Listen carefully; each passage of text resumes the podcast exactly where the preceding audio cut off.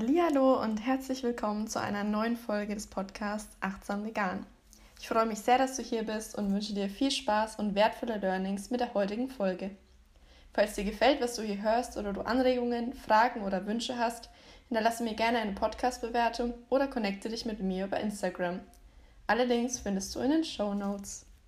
Herzlich willkommen zur heutigen Podcast-Folge. Heute habe ich den Christoph Heribert von Maya zu Gast. Ähm, ja, Chris kenne ich durch sein Coaching. Vielleicht werden wir da auch nochmal drauf zu sprechen kommen. Und Chris ist für mich ein Mensch, der ja auf jeden Fall das umsetzt, was er sagt und sich vornimmt und sich ständig weiterentwickelt und auch ja so seinen, seinen Traum lebt und wirklich so den Weg seines Herzens folgt. Und das finde ich sehr inspirierend. Ähm, genau, Chris ist Umsetzungscoach und Unternehmer. Und ja, ich würde sagen, herzlich willkommen hier im Podcast. Und als Einstiegsfrage würde ich gerne mal von dir wissen, wie man denn Umsetzungscoach wird. Vielleicht magst du uns da ein bisschen was berichten, wie so deine Reise bisher war. Ja, Hallöchen erstmal. Ne? Schön hier zu sein. Ich habe es ja eben schon gesagt. Ähm, wir kennen uns jetzt ja doch schon ein bisschen.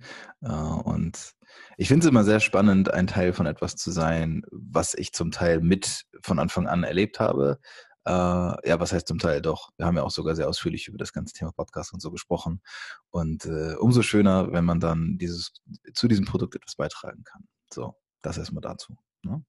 Ach so, alle, die jetzt zuhören, äh, fleißig den Podcast bewerten. Ne? Das ist immer das Wichtigste. Ich sage es zum Ende bestimmt auch nochmal, aber sollte ich es vergessen, sage ich es jetzt schon mal, weil ich bin seit knapp drei Jahren selbst Podcaster und die einzige Währung, die wir haben, äh, sind tatsächlich Aufrufe und äh, Bewertungen. Also Ne, fünf Sterne raushauen und kurz auf Pause drücken und dann könnt ihr weiterhören, was ich so zu erzählen habe. So, schön, dass ihr wieder da seid. Jetzt zur ersten Frage. Äh, wie wird man ein Umsetzungscoach? Ja, das ist äh, eine sehr gute Frage, denn ich glaube, so genau gibt es dafür gar keinen vorgeschriebenen Weg. Ich weiß, wie es bei mir gelaufen ist und das meinst du wahrscheinlich damit auch. Ähm, tatsächlich, das ist so ein bisschen in meiner Vita, kann man sich das auch so ein bisschen zusammensetzen. Ähm, ich war eigentlich immer schon so der rebellische Typ und wusste immer nicht so recht, wohin mit mir, wusste aber, dass ich irgendwie was ganz Tolles machen möchte. Und ähm, als ich dann, um sich wirklich die Kurzfassung mal zu geben, als ich dann letztendlich vor sechs, fünf, sechs Jahren mein Studium abgebrochen habe, was ich schmerzlicherweise zweieinhalb Jahre lang ähm, geführt und sehr viel Geld dafür ausgegeben habe, weil es ein Privatstudium war, habe ich dann festgestellt, okay, ähm, dieser klassische Weg wird es nie, den kann ich einfach nicht gehen. Ähm, und äh, dann habe ich gesagt, gut, dann mache ich irgendetwas, was mir Spaß macht, was auch immer das sein mag.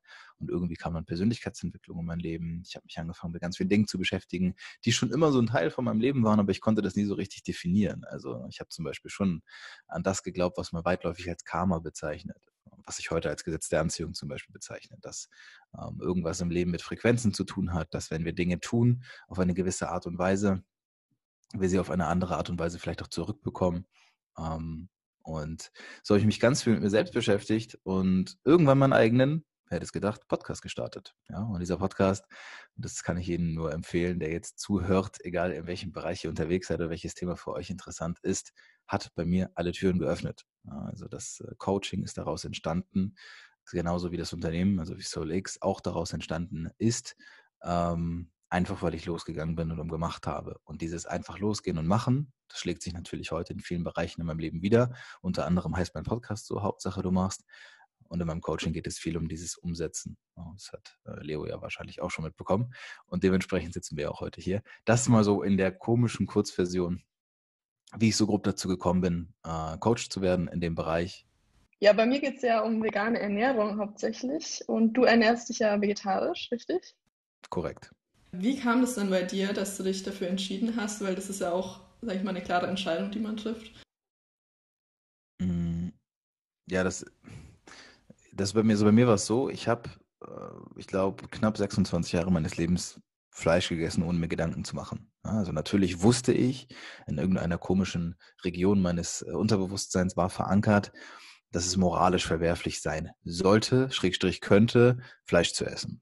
Jetzt habe ich aber schon immer Fitnesssport betrieben, was heißt schon immer, aber schon sehr lange, eigentlich schon so mit 16, 17, 18 angefangen und immer dabei geblieben.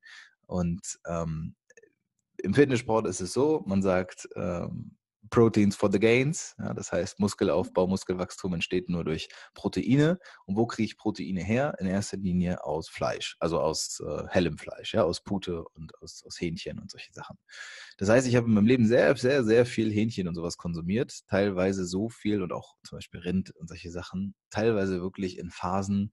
Ich erinnere mich noch an ketogene Diäten, an denen ich mit Sicherheit am Tag ja, fast ein halbes Kilo Fleisch gegessen habe. Ne? Also safe, so, weil das war ja letztendlich die Keto-Diät zum Beispiel ist ja eine rein fleischlastige, also ne, Fette hochschrauben und quasi keine Carbs zu sich nehmen. Und äh, aber auch im Alltag war das ein Riesenbestandteil, Fleisch, also diese Art von Fleisch. Und ja, es hat irgendwie funktioniert. Ne? Und ich habe mir irgendwie nie so Gedanken gemacht, bis Tag X in mein Leben kam. Äh, und das war dann, als meine Freundin, als Paula im Urlaub mit ihren Eltern war in Griechenland und die hat sich vorher irgendwie auf dem Flohmarkt für einen Euro so ein Buch gekauft und das hieß oder heißt Tiere essen ähm, von, wie heißt denn der Mann? Jonathan ich weiß, ich habe den Namen vergessen. Aber er ist sehr bekannt mittlerweile geworden, weil dieses Buch unter mhm. anderem auch ein Bestseller geworden ist. Auf jeden Fall ist er, ich glaube, der war Anfang 30 und ein US-Amerikaner jüdischer Abstammung. Und das ist daher wichtig, weil es in dem Buch ganz viel darum geht. Ähm, denn dieser Mann ist auch ganz viel mit Fleisch groß geworden und für den war das auch völlig selbstverständlich, bis er ein Kind in die Welt gesetzt hat mit seiner Frau zusammen und sich Gedanken gemacht hat, ähm, in was für eine Welt setze ich denn eigentlich mein Kind? Und dann kam dieses Thema Fleischkonsum auf. Und in diesem Buch wurde so radikal ehrlich und selbstreflektierend über dieses Thema Fleischkonsum gesprochen.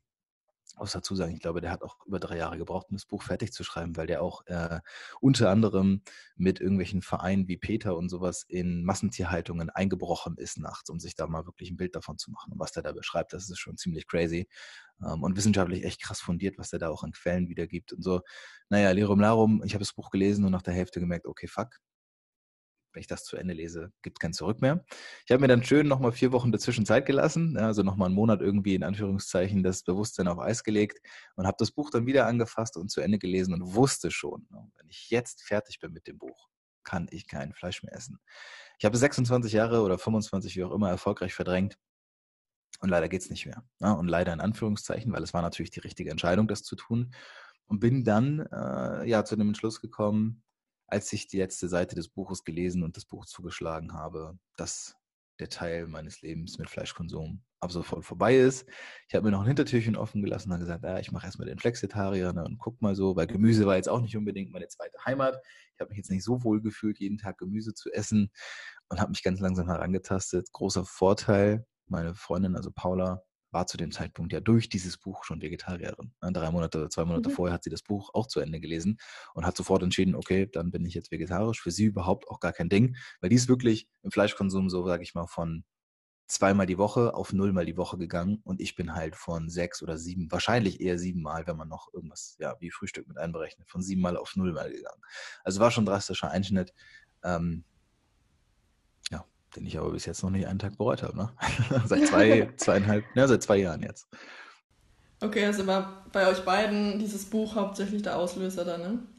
Hm, ja, ich glaube, bei Paula war es so, dass sie schon mh, hm, nie ein Problem damit hatte. Die war auch schon mal vegetarisch in dem Leben vorher eine Phase. Ähm, und dann haben wir doch wieder Fleisch gegessen. Aber wie gesagt, sie hat so wenig gegessen, dass es fast mhm. nicht ins Gewicht gefallen ist. Ja, das war bei mir schon was ganz anderes. Und bei mir war es wirklich undenkbar. Und da war dieses Buch der absolute Gamechanger.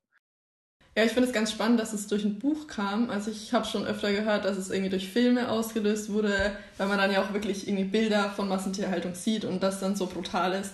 Aber ich kann mir auch vorstellen, dass man das natürlich auch in Worten so ausdrücken kann, dass es wirklich ja, ein, auf jeden Fall zum Nachdenken und vielleicht auch zum Verändern anregt. Ja, wobei ich dazu sagen muss, dass es nicht die, nicht die Bildsprache war, nicht die Brutalität oder Grausamkeit, die er beschrieben hat, sondern die, es waren eher die Kausalketten. Also der Mann hat es geschafft, in einfachen und unglaublich verständlichen Worten für jeden Trottel da draußen Kausalketten äh, begreifbar zu machen, die wir uns äh, durch die Medien und auch durch Dokus nicht ins Bewusstsein rufen. Äh, eine Sache, die mir einfach hängen geblieben ist, und das sind Sachen, die kein Mensch auf der Welt weiß, das garantiere ich, außer man beschäftigt sich bewusst mit dem Thema, ist zum Beispiel, dass ähm, die Seepferdchen aussterben. Seepferdchen. Ja, das ist nichts, was mhm. wir konsumieren. Das ist, die essen wir nicht oder sonst irgendwas.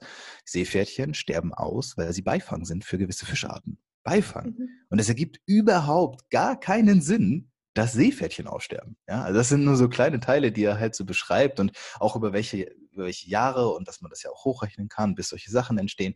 Und da geht es gar nicht nur darum, wie die Tiere zum Beispiel in den Massentierhaltungen gehalten und getötet werden und gequält werden, sondern es geht oder ging mir dann auch viel mehr darum, um dieses Big Picture, ne, dass ich, dass man sich einfach, dass ich mir nicht mehr, mich dieser Verantwortung nicht mehr entziehen wollte, zu sagen, Scheiß drauf, selbst wenn das vom Bioschlachter kommt, so am Ende ist das Tier ja trotzdem irgendwie draufgegangen. Und ja, auch das hat ja irgendeinen Beitrag dazu geleistet, XYZ. Ne? Und ja, ja. deswegen, äh, für mich war dieses Buch zur richtigen Zeit am richtigen Ort und ich glaube, das hätte auch kein Film oder keine Doku der Welt ersetzen können für mich. Ja, sehr spannend. Ich glaube, ich werde das Buch auch lesen. Das klingt echt interessant. Hast du irgendwelche Veränderungen bemerkt, seit du vegetarisch bist?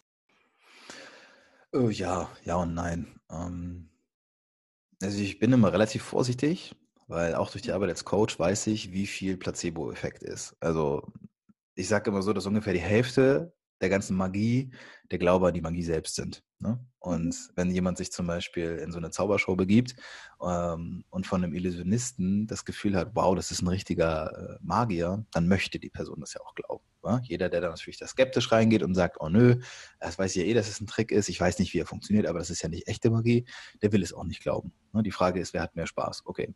Und ich glaube zum Beispiel Sachen festgestellt zu haben, wie dass meine Regeneration besser geworden ist, die ich halt sportbedingt gemerkt habe.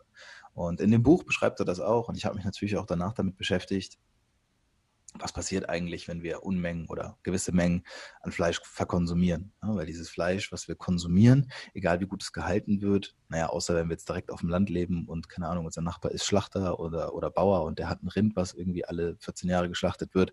Aber in der Regel ist es ja so, dass was in dem Fleisch drin ist, äh, sehr, sehr, sehr viele Bestandteile enthält, die der Körper, der weder der, der tierische noch der menschliche, ähm, abbauen können. Ja, also solche antibiotikaresistenten Mittel, bla bla, all solche Sachen.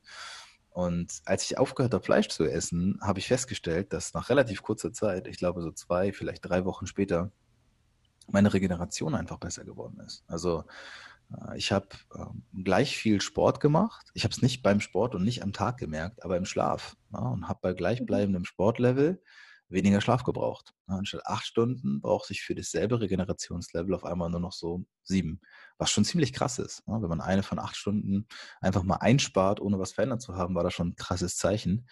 Ähm, es hat sich dann auf viele Bereiche übertragen. Ich habe gemerkt, dass mein Hautbild sich verbessert hat. Auch nicht allzu doll, weil ich bin ja nicht vegan und ich weiß, dass es ja viel auch mit den Milchprodukten zusammenhängt. Also zumindest glaube ich, dass es viel mit den Milchprodukten zusammenhängt. Mhm.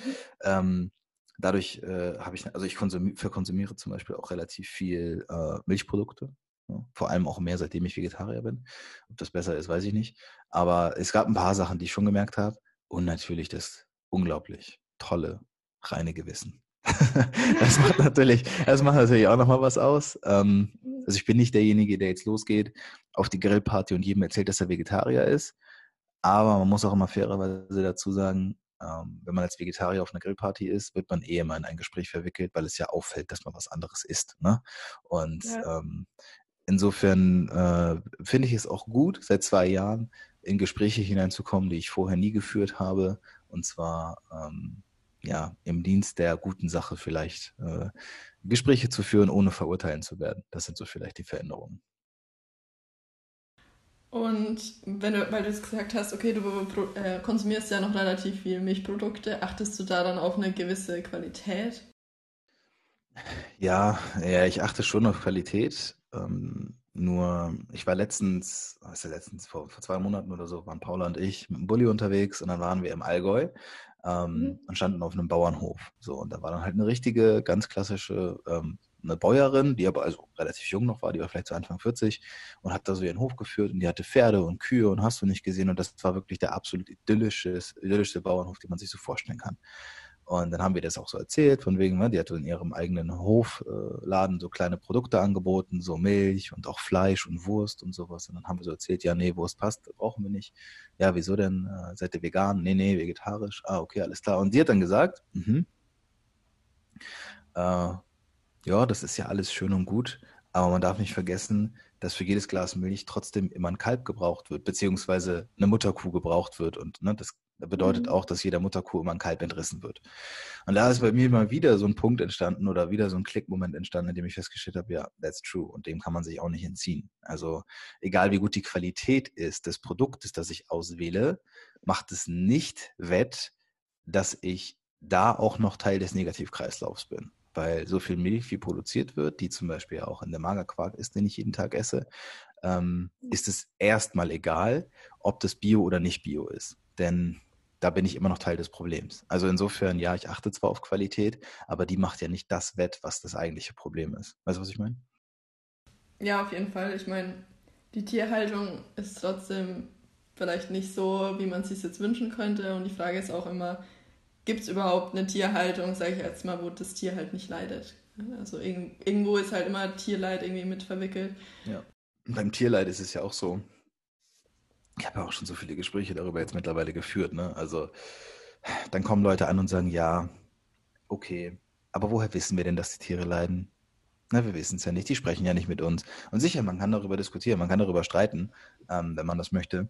Ähm, aber ich, ich glaube, und also das so meine Einstellung ist, alles, was wir den Tieren zuführen oder zutun, was das Tier selbst nicht in der freien Wildbahn machen würde, ist ein Einschnitt in deren Natur. Und ein Einschnitt in deren Natur ist halt Quatsch. Ja? Also wenn wir als Mensch auf die Idee kommen, uns halt in äh, Gefängnisse zu stecken, also quasi irgendwie jetzt eine Arbeit nachzugehen und Miete zu bezahlen und sowas, auf die Idee würde eine Kuh ja nie kommen. Ja, die Kuh würde halt ihr ganzes Leben lang auf der Weide stehen, die würde dann vielleicht irgendwann, keine Ahnung, früher sterben oder was auch immer. Und ich weiß auch nicht, ob die Kuh dann glücklich ist oder unglücklich. Ähm, aber nichtsdestotrotz ist, glaube ich, alles, was wir als Menschen im, im Tierleben an Einschnitten vornehmen, letztendlich Tierquälerei, egal wie man das definiert. Und insofern ist, glaube ich, erstmal egal, wie das Tier gehalten wird, solange es gehalten wird, mhm. weißt du? Ja. Und jetzt hast du ja da schon so ein Bewusstsein und ja, bist auch irgendwie voll reflektiert, aber trotzdem bist du nicht vegan. Was hält dich denn dann noch davon ab?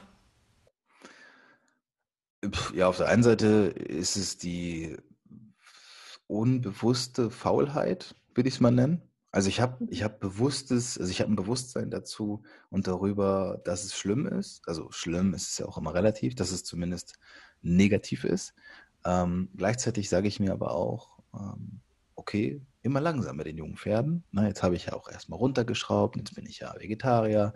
Und ich muss sagen, und das stelle ich wirklich immer wieder fest, Mittlerweile hat man als Vegetarier ähm, kaum bis keine Einschnitte. Ne? Im Gegenteil, die Industrie ist so krass weit gekommen innerhalb der letzten Jahre, ähm, dass man eigentlich, eigentlich, egal wo man ist, auch wenn man ins Restaurant geht und sowas, dadurch, dass man ja Milchprodukte zu sich nimmt, überhaupt keine Probleme hat. Das ist als Veganer schon was anderes. Als Veganer ähm, muss man schon viel mehr zurückstellen und zurückschrauben und auf, auf deutlich mehr Dinge verzichten, zumindest im schnellen Alltag, ähm, als ich es jetzt gerade einfach bereit bin zu tun. Plus, und das ist natürlich auch so ein Ding, ähm, ich habe durch den Sport immer noch das, das dieses im Kopf ähm, hohe Menge an Protein, weil ich einfach wirklich nahezu täglich Sport treibe und ähm, einen relativ hohen Proteinbedarf einfach decke. Also ein, was heißt relativ, einen sehr hohen Proteinbedarf decke.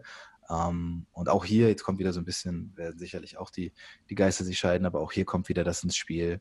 Ähm, Protein ist nicht gleich Protein. Ja, also es ist schon so, dass viele Studien belegen, dass ähm, ein äh, tierisches Eiweiß eine deutlich höhere Proteinbiosynthese aufweist als zum Beispiel ein pflanzliches wie Soja oder sowas. Ne? Das bedeutet, wenn ich, einfach mal um es zu verdeutlichen, wenn ich jetzt beispielsweise 150 Gramm Eiweiß am Tag zu mir nehmen müsste, wenn ich tierisches Eiweiß esse, dann müsste ich schon knapp 2 bis 250 Gramm in pflanzlichen zu mir nehmen. Und da zum Beispiel ist es einfach eine Frage von unbewusster Faulheit. Ne? Ähm, sicher, irgendwo auch ein Teil von Ausreden. Aber das sind zum Beispiel die, das sind eigentlich die Gründe, weshalb ich heute noch nicht, noch nicht vegan bin. Ja. Vielleicht ändert sich das noch. Wer okay. weiß. Ja, also ich kann auf jeden Fall nachvollziehen, was du sagst. Ich schätze, für dich ist es einfach noch nicht praktisch genug oder praktikabel genug so. Und wir, ihr seid ja auch öfter mal unterwegs, jetzt so mit dem Bulli und dann ja, möchtest du dich da halt unterwegs jetzt auch nicht unbedingt einschränken, denke ich mal. Ne? Mhm. Ja, schon. Zu den Proteinen, also da gibt es halt deutliche Unterschiede. Jetzt das Soja zum Beispiel, das hat eine sehr gute Qualität. Also das, ähm, was jetzt so die Aminosäuren angeht. Ich, du kennst ja auch ein bisschen aus mit Ernährung und weißt wahrscheinlich, okay, Proteine bestehen aus Aminosäuren. Und je nachdem, welche halt in dem Lebensmittel vorhanden sind, umso besser kann der Körper es dann aufnehmen oder verwerten oder halt nicht. Und das Soja ist halt ein Beispiel ja, für ein sehr gutes oder ein sehr hochwertiges Protein. Und wenn du zum Beispiel ähm, Mais und Bohnen über den Tag verteilst, kombinierst, hast du auch eigentlich eine sehr hohe biologische Wertigkeit, weil die sich dann miteinander ergänzen. Also ich, ich glaube, wenn man da so ein paar Hacks kennt, kann schon erleichtert werden, wenn man dann vielleicht auch noch, weil es praktikabel ist, zum Beispiel Proteinpulver nutzt oder so, denke ich schon, dass man es relativ ja, gut dann auch hinbekommt. Aber es ist natürlich auch ein bisschen Aufwand dahinter. Ja, ähm, also was, was zum Beispiel zu diesem Thema Praktikabilität. Äh, deswegen mhm. ist es ja wichtig, dass es Leute gibt wie dich, die halt sich ja. diesem Thema annehmen. Und das ist etwas, was es immer ist. Also egal, in welchem Bereich man unterwegs ist, ähm, ob er selbstständig, Unternehmen oder was auch immer, es geht immer darum, ein Problem zu lösen. Und das Problem, was es zum Beispiel im Thema Veganismus zu lösen gilt, ist ganz klar, Veganismus alltagstauglich zu machen. Das ist das Grundproblem. Das Problem ist nicht, dass die Menschen nicht wissen, dass es schlecht ist, Tiere zu essen. Das Problem ist, dass der Aufwand dahin, um das Problem zu lösen, noch zu groß ist. Und ähm, da ist jeder Podcast oder auch jeder Coach, der sich diesem Thema annimmt, diesem Bereich, oder auch sei es jeder Influencer, der sich einfach nur vegan ernährt und das nach draußen teilt, ähm, ein ganz wichtiger Baustein, um Teil des Problems, äh, Teil der Lösung zu werden. Ja? Mhm. Und äh, das ist etwas, wo ich, wo ich auch froh bin über jeden Tipp zum Beispiel, und sei es so was Einfaches, was du gerade gesagt hast, ähm, wenn man gewisse Dinge über den Tag verteilt, bla bla bla, genau so muss es sein. Ja, weil dadurch merke ich ja auch, also es ist ja auch so, die Zahlen steigen ja rasant an, was die Vegetarier und Veganer in Deutschland angeht. Ne? Also verdoppeln mhm. sich ja teilweise. Ähm, jetzt nicht aufs Jahr gerechnet, aber schon krass, auch wenn ich in meinem Umfeld gucke. Ähm, als ich so vor, ich bin jetzt 28, vor zehn Jahren, so mit 18 bis Anfang 20 äh, unterwegs war, da war niemand in meinem Umfeld, der Vegetarier war. Niemand. Niemand. Nicht ein. Ich kannte niemanden. Und heute bin ich Vegetarier, auf einmal ist mein bester Freund Vegetarier, meine Freundin ist Vegetarierin, ähm, Freunde von uns sind Vegetarier, die Fleischesser werden zu Vegetariern und der, ich, der Vegetarier ist ja letztendlich nur der Veganer, der sich noch nicht traut. Ne? So. Und dementsprechend ist es ja total cool, weil das ist so eine Einstiegsdroge ist, ähm, vegetarisch zu werden, bis man irgendwann sieht, okay, jetzt vielleicht der nächste Schritt, den ich gehen kann und Veganismus. So. Und da ist es ganz wichtig, dass Leute wie du zum Beispiel ähm, in Teil dazu beitragen, dass die Hemmschwelle geringer wird, kleiner wird, damit die ähm, damit die Menschen, die du schon quasi auf dem vegetarischen Level oder auf dem Mischlevel hast, die jetzt auch zuhören und super viele werden das genauso nachempfinden wie ich. Ja, weil der Schritt, der radikale Schritt zum Veganismus einfach voll groß ist, ist so. Und ähm, die Leute da abzuholen, mega wichtig. Und da äh, gewinnen alle, weil du zum Beispiel als, wenn du dann als veganer Ernährungsberater oder Beraterin unterwegs bist, mega den Markt hast und die Leute, die die ganze Zeit darauf warten, abgeholt zu werden, endlich abgeholt werden und das Problem wird gelöst. Perfekt. Und dahin geht es auf jeden Fall. Ich glaube, viele haben eben dieses Denken, okay, das ist so ein krasser Einschnitt in mein Leben und es ist, gibt so viel, worauf ich verzichten muss. Und da kann ich halt nur so von meiner Erfahrung berichten, dass es eher andersrum war. Also, dass ich eher so, das habe ich auch in meiner letzten Folge schon erzählt, so, ich habe so viel Neues entdeckt, so durch die vegane Ernährung und halt gemerkt, okay, es gibt Dinge, die brauche ich nicht in meinem Leben und dafür habe ich jetzt Neues entdeckt. Also für mich war es tatsächlich eher so eine Bereicherung. Ich meine, wenn man jetzt unterwegs ist, auf Reisen auch, ist es jetzt nochmal eine andere Nummer. Da lohnt sich, denke ich, wenn man zum Beispiel aktiv danach fragt, was es für Optionen gibt. Wobei jetzt auch nicht jeder überhaupt weiß, was vegan ist und dann sagen kann, ist es jetzt vegan oder nicht. Ähm, ja, ich denke, das entwickelt sich. Was, was ist denn vegan? Also, oder wie definierst du das? Also, für mich ist die Definition alles, was keine tierischen Inhaltsstoffe enthält. Ist das richtig? Oder? Ja, fast. Also, ein Teil fehlt noch und zwar dass halt für die Herstellung des Produkts kein Tierleid erzeugt wurde. Also nicht nur, dass in dem Produkt selbst nichts Tierisches steckt, sondern dass auch während der Herstellung jetzt kein Tier gelitten hat. Per Definition, das stimmt schon, habe ich auch gemerkt, gerade wenn man so in Süddeutschland unterwegs ist. Nicht nur in Süddeutschland, aber ich, ich jetzt im Norden, Großstadt, Hamburg, kenne das so. Äh, alles ist vegan. Ne? Wenn ich in Berlin unterwegs bin, alles ist vegan. Ich meine, ich gehe hier in Hamburg in die Schanze, ich habe äh, fünf Dönerläden nebeneinander, die mittlerweile alle äh, Dönerfleisch aus Seitan herstellen. Mega geil, schmeckt total cool, ich muss nicht mehr auf Döner verzichten, geil. Bombe. Der macht irgendeine Soße drauf, die er vielleicht nochmal selbst angemischt hat, wo er vielleicht, keine Ahnung, jetzt nicht unbedingt äh, Milch reingehauen hat, ist es ein veganer Döner, perfekt passt. So, er gewinnt, weil er eine Marktlücke entdeckt, die für ihn funktioniert. Ich gewinne, weil ich vegan esse. Alle freuen sich super. Ähm, und das ist halt ganz wichtig, aber natürlich muss das halt auch durchdringen. Es muss durchdringen zum, ich war letztens, was ja letztens vor ein paar Tagen war ich jetzt unterwegs, ähm, in, in Schleswig-Holstein, Nähe von Flensburg. mein bester mhm. Freund ist da jetzt gerade hingezogen. Und genau neben seinem Haus ist äh, die Dorfstube. Ja? Und die Dorfstuben sind ja ein bisschen das Problem in Anführungszeichen. Die sind jetzt nicht ein Problem, weil die sehen keins, ähm, sondern die sind das Problem, weil dort gibt es Wildschwein am Spieß und da gibt es Haxe und da gibt es, da gibt es alles, aber da gibt es sicherlich keine veganen Produkte. Also das ist einfach Fakt. Ähm, ja. Und das, das ist halt so ein bisschen da, wo wir natürlich äh, gesellschaftlich noch dran arbeiten dürfen, wo es sich noch hinentwickeln darf. Aber gleichzeitig sieht man es auch, und das sieht, glaube ich, sogar echt jeder, jeder Blinde sieht das, ähm, wenn man in Supermärkten unterwegs ist, wie krass die mittlerweile aufgestellt sind, was, äh, was, was Ersatzprodukte angeht. Ne? Also zum Beispiel kochen wir zu Hause. Ähm, nur noch mit, äh, mit der Hafersahne, sowas, solche Sachen. Oder ähm, Butter zum Beispiel fürs Frühstück ist es immer diese von, wie hieß es, Alsan oder was das ist, das ist ja dieser Butterersatz. Denkst du, es hat schon mal jemand jemals festgestellt, dass wir keine Butter benutzen? Wir packen das Ding in unser Butterkästchen, es sieht aus wie Butter, es schmeckt wie Butter, aber du schmeckst hier keinen Unterschied. Hat noch nie einer auf die Idee gekommen, dass wir seit mindestens einem Jahr keine Butter mehr essen oder solche Sachen, ja. Also da sind wir ja schon sehr, sehr weit gekommen, ähm, was die Praktikabilität angeht es fehlt halt dann hinten raus so ein bisschen noch bei halt der Dorfstube oder so. Aber auch da wird es irgendwann ankommen. Vielleicht. Witzig, weil du es gesagt hast jetzt mit der Butter. Ich bin mir ziemlich sicher, wenn du deinem Gast sagen würdest, dass es Margarine ist, würden sie auch einen Unterschied schmecken, ne? Aber wenn sie es nicht wissen, schmecken sie es nicht so. Ihr macht ja schon einen veganen Tag in der Woche. Wie lange macht ihr das schon? Weiß ich gar nicht. Also schon so ein paar, seit ein paar Monaten jetzt. Ähm, wobei ich auch dazu sagen muss, bei manchen Sachen weiß ich immer gar nicht, ob das jetzt wirklich 100% vegan war, wenn ich das gegessen habe. Ähm, ich achte ja auch im Alltag sehr darauf, wie gesagt, äh, Hafersahne zu nehmen anstatt normale Sahne oder Creme Vega anstatt Creme Fraiche und solche Sachen. Ne? Äh, das, mhm. das passt dann auch und in der Regel, äh, zum Beispiel jetzt vor ein paar Tagen, da haben wir dann Raps gemacht ähm, und am Ende sagt Paula so, oh, wir essen vegan. Und das ist aber niemandem aufgefallen, sondern einfach, weil wir halt ja. eh so gekocht haben, alles vorbereitet haben, wie wir es eh gemacht haben und es aber mittlerweile schon integriert ist, ne? weil man halt zu gewissen Sachen greift, anstatt eben zu den anderen Produkten. Äh, dann hatten wir jemanden da, der auch Fleischesser ist und den kannten wir nicht, den haben wir kennengelernt an dem Abend. Ähm, wir, halt, wir hatten das vegane Hack drin, ne? für, für so eine Soße gemacht und so. Natürlich ist ihm das nicht aufgefallen. Natürlich nicht. Ne? Also es ist halt einfach so. Weil, ja. weil wir halt einfach auch, wir leben ja viel mehr in der Angst davor, dass das nicht schmecken könnte, als dass es tatsächlich nicht schmeckt. Das ist ja Quatsch. Also wenn ich mir mittlerweile angucke, was Paula teilweise an Essen kreiert aus, ähm, aus vegetarischen oder auch veganen Produkten, das ist schon faszinierend. Ja. Also insofern, ich weiß gar nicht, wir machen das schon ein bisschen länger jetzt, aber äh, ich glaube mittlerweile, es fließt immer mehr so in den Alltag hinein, ne? damit irgendwann meine Hemmschwelle oder unsere Hemmschwelle vielleicht auch geringer wird, den dann mal so ganz zu switchen. Wer weiß. Ja, vielleicht zu dem Thema noch kurz, was würdest du denn jetzt wünschen, um zu sagen, okay, jetzt mache ich es einfach, jetzt ernähre ich mich vegan so?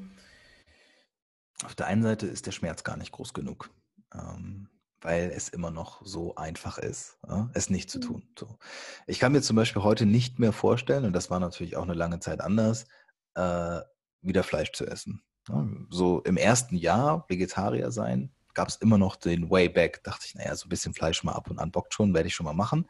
Habe ich auch. Ich glaube, in den letzten zwei Jahren habe ich vielleicht äh, fünfmal Fleisch gegessen, wobei wahrscheinlich viermal davon in dem ersten Jahr waren und jetzt einmal in diesem Jahr oder so, wobei ich mich gar nicht erinnern kann, ob ich in diesem Jahr Fleisch gegessen habe. Ich glaube eigentlich nicht, weil es halt einfach überhaupt kein Bestandteil mehr ist. Ne? Und das fällt dann halt auch so aus dem Bewusstsein heraus. Ähm, und ich wünsche mir eigentlich, dass das beim Veganismus auch so wird. Aber dafür brauchen wir wiederum noch mehr Leute, die eine Lanze dafür brechen. Ja, oft kommt es ja so vor, ja, Veganismus, das ist eh schon so ein Overhyped und alle sind da drin und das ist alles so bababab, stimmt nicht. Ja, wir haben in Deutschland was war die Zahl? 6 Millionen Vegetarier, 600.000 Veganer. 10 Prozent der Vegetarier, also des mhm. Anteils, sind Veganer. 600.000 auf 80 Millionen ist ein Witz. Wie kann man denn davon sprechen, dass das eine große Zahl ist? Ne? Vielleicht sind es mittlerweile mehr, lassen eine Million sein, aber das ist nichts. Also wir brauchen eigentlich viel mehr Leute, die sich damit beschäftigen und was ich vorhin schon meinte, die eine Lanze dafür brechen, ne? die als Coaches arbeiten, die als Podcaster arbeiten, die äh, das auf, auf Instagram und auf den Socials einfach groß und bekannt machen. Ähm, Davon brauchen wir deutlich mehr, weil dann diese Hemmschwelle einfach fallen wird. Und da sehe ich mich dann genauso, weil ich werde genauso geinfluenced von, von irgendwelchen Menschen wie jeder andere auch. Ne? Und da brauchen wir einfach ja. noch ein besseres Angebot, um das dann letztendlich umzusetzen. Nicht nur bei mir, sondern bei wahrscheinlich vielen. Ja, ich freue mich natürlich, dass ich ein Teil davon bin, von der veganen Bewegung und das Ganze auch so offen nach außen trage. Und ja, ich meine, ich bekomme ja auch positives Feedback aus meinem Umfeld. Ne? Und die sind also das sind auch Vegetarier und äh, Mischköstler und alles Mögliche ist da dabei. Was ich jetzt noch gern von dir wissen würde, du bist ja Umsetzungscoach und ich dachte mir, das könnte ja auch ähm, für die Zuhörer ganz interessant sein. Die Frage, okay, wie komme ich denn in die Umsetzung? Weil jetzt das Thema Ernährungsumstellung hat ja auch viel damit zu tun, okay, ich denke vielleicht drüber nach, aber ich mache es nicht, weil es hält mich noch so viel davon ab. Hast du einfach irgendwie ja, einen Tipp, so ein allgemeiner Tipp, wie man schnell in die Umsetzung kommt? Ja, ein sehr, ein sehr allgemeiner Tipp ist natürlich äh, machen. Ne? Das ist immer sehr einfach. Äh, also es ist natürlich klar, dass das tiefer ist und dass, äh, wenn man aber auch bei mir im Coaching ist, ich natürlich nicht nur sage, ja, jetzt mach mal und dann sehen wir uns nächste Woche. Aber tatsächlich ist es so, all diese Gründe, die ich zum Beispiel jetzt gerade nenne, um nicht vegan sein zu wollen oder zu müssen oder wie auch immer. Das sind ja nur Rechtfertigungen im Außen. Ja, die Frage ist ja, wie sieht es bei mir im Innen aus? Das ist ja die allererste Frage. Da kommt das Thema Glaubenssätze auf. Leo kennt das. Ähm, es ist bei mir so, dass ich ganz, ganz viel von limitierenden Glaubenssätzen spreche. Und wenn ich zum Beispiel das Gefühl habe, dass mich gerade etwas limitiert, also hätte ich das Gefühl, dass der Vegetarismus mich limitiert, ja, oder der Fleischkonsum mich limitiert, im Sinne von, das ist nicht die Lebensqualität, die ich mir vorstelle, das ist nicht das ethische Bewusstsein, das ich mir wünsche in meinem Leben, dann weiß ich, dass ich was verändern muss. Und es gibt ja eigentlich, es gibt genau zwei Gründe, sich zu verändern, ja, zwei Motivatoren. Das ist einmal der Weg von und einmal der Hinzu Motivator. Weg von, Schmerz ist groß genug, hinzu, Freude ist groß genug. Ja? Und je nachdem, wo man sich gerade im Leben befindet, wir sind leider oft dazwischen. Wir sind leider oft dazwischen. Wir sagen, naja, ich weiß es nicht, so richtig Tiere zu essen, aber Wurst ist so lecker. Ja, genau, richtig. Und das ist in dem Buch halt auch so herrlich beschrieben, weil der Autor sagt auch, ja, ich liebe Würstchen auch, ich esse sie nur nicht mehr. Und das war's. So. Und das ist, glaube ich, der Punkt, dass wir anfangen müssen zu verstehen, dass es erstmal nur um den Start geht. Ja, also hör doch einfach mal auf, für eine Woche die Wurst zu essen und guck, ob sich was verändert. Und wenn sich nichts verändert oder du sagst, ich komme nicht ohne klar, okay, dann weißt du erstens, dass du süchtig bist, da kannst du mit der Information was anfangen. Und zweitens weißt du aber, okay, ich kann und will was verändern, also kann ich das tun. Und da geht es langsam rein. Ja? Also ich zum Beispiel habe auch nicht gesagt, ich höre jetzt auf und werde jetzt von heute auf morgen vegan, sondern ich habe gesagt, okay, Vielleicht werde ich irgendwann mal vegan, mich vegan ernähren. Aber ich fange an, mich so flexitarisch zu ernähren, dass wenn ich zum Beispiel zurückgreifen will auf Fleisch, ich mir das auch gewähre. Ich bin deswegen kein schlechter Mensch. Quatsch, im Gegenteil. Ich arbeite ja darauf hin, ein besseres Selbstbewusstsein, Bewusstsein zu entwickeln. Und das ist, glaube ich, so ein bisschen der, der allgemeinste Schritt, den ich, oder Tipp, den ich immer mitgeben kann. Ähm, fang jetzt im ganz Kleinen an, das zu verändern, was du sofort verändern kannst. Und du kannst was verändern. Mhm. Ne? Wenn die Salami, die du nicht kaufst, ist halt ein Teil, den du dazu beiträgst. Das war's. Und damit sollten wir, ähm, oder damit kann ich jedem empfehlen zu starten, weil ansonsten ja, schiebt man immer alles auf die lange Bank und sagt, ach ja, ich wäre auch gerne, aber ich kann nicht und mm, mm, mm, bei mir geht das nicht und bla bla bla. Natürlich geht das. Ja, nicht so viel labern. Ja. So wie ich, ich laber ja viel. Aber ich hatte dafür bezahlt, das ist okay. Ich finde es schön, wie du das sagst, weil letztendlich ist es echt so, der erste Schritt ist halt das Ausschlaggebende und wenn man den mal genommen hat, dann geht es weiter, Stück für Stück, aber ja. Und es kann eben auch mit dem kleinen Schritt anfangen und das allein zählt auch. Jetzt wäre die Frage, wie kann man sich denn an dich wenden, wenn man jetzt neugierig ist und ähm, Bock hat auf ein Coaching mit dir? Also grundlegend würde ich erstmal fragen, ähm, ob die Leute, die hier zuhören, nicht eher bei dir landen sollten. Ja, weil ja. Äh, das ist ja auch ist ja offensichtlich, dass das Thema, was ich bediene, hat ja ganz viel mit mit der Persönlichkeitsentwicklung, mit Mindset, Blockaden, bla bla zu tun.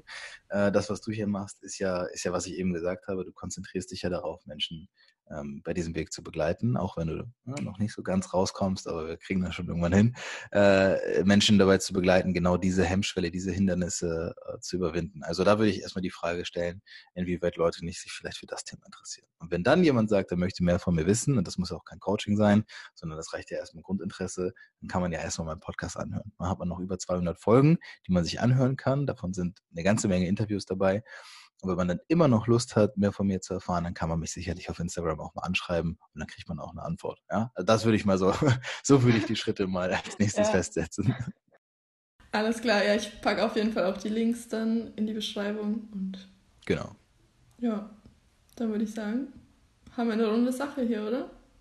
Hast du noch irgendwas hinzuzufügen? Ja, habe ich. Ähm, mhm. Denkt an die Bewertung. Ja, ich weiß, viele ja. haben jetzt nicht auf Pause gemacht am Anfang, haben einfach weitergehört. Ja, jetzt habe ich euch erwischt, jetzt müsst ihr auf Pause drücken ähm, und dann das Outro erst anhören. Das ist ganz wichtig, denn äh, wenn ihr möchtet, dass dieser oder generell jeglicher Podcast irgendwie weiterläuft, ja, dann müsst ihr das den Leuten auch zeigen. Man darf nicht vergessen, ich mache das seit fast drei Jahren. Ähm, und ich habe durch den Podcast noch nie ein Cent Geld verdient, habe aber schon sehr viel Geld und Zeit ausgegeben. Ich habe aber auf anderen Wegen natürlich ganz viel zurückbekommen. Wie gesagt, Coaching und Unternehmen sind daraus entstanden, weil ich Leute kennengelernt habe und so. Ähm, aber das ist tatsächlich das Feedback, was ihr geben könnt. Ja? Das, was ihr zurückgeben könnt dafür, dass man, ähm, dass Leo sich die Mühe macht, jemanden ins Interview zu holen, Fragen zu stellen, bla bla, müsst ihr einmal fünf Sterne geben und sagen, wow, Podcast ist voll toll. Und das war's. Also ich finde, der Aufwand ist äh, überschaubar. Insofern los jetzt. Alles klar. Ja. Also wer jetzt nicht Pause gedrückt hat, dann weiß ich auch nicht. Ich auch nicht. Der darf nicht mehr zuhören. ja, auf jeden Fall. Vielen Dank für deine Zeit. Ich fand es sehr schön. Ich auch. Ja.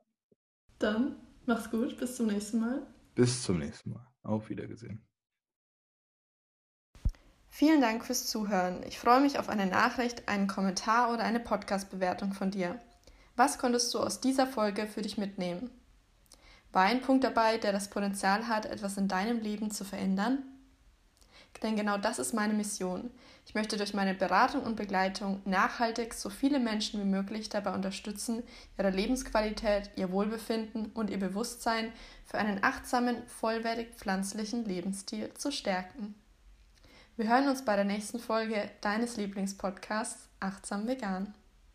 Thank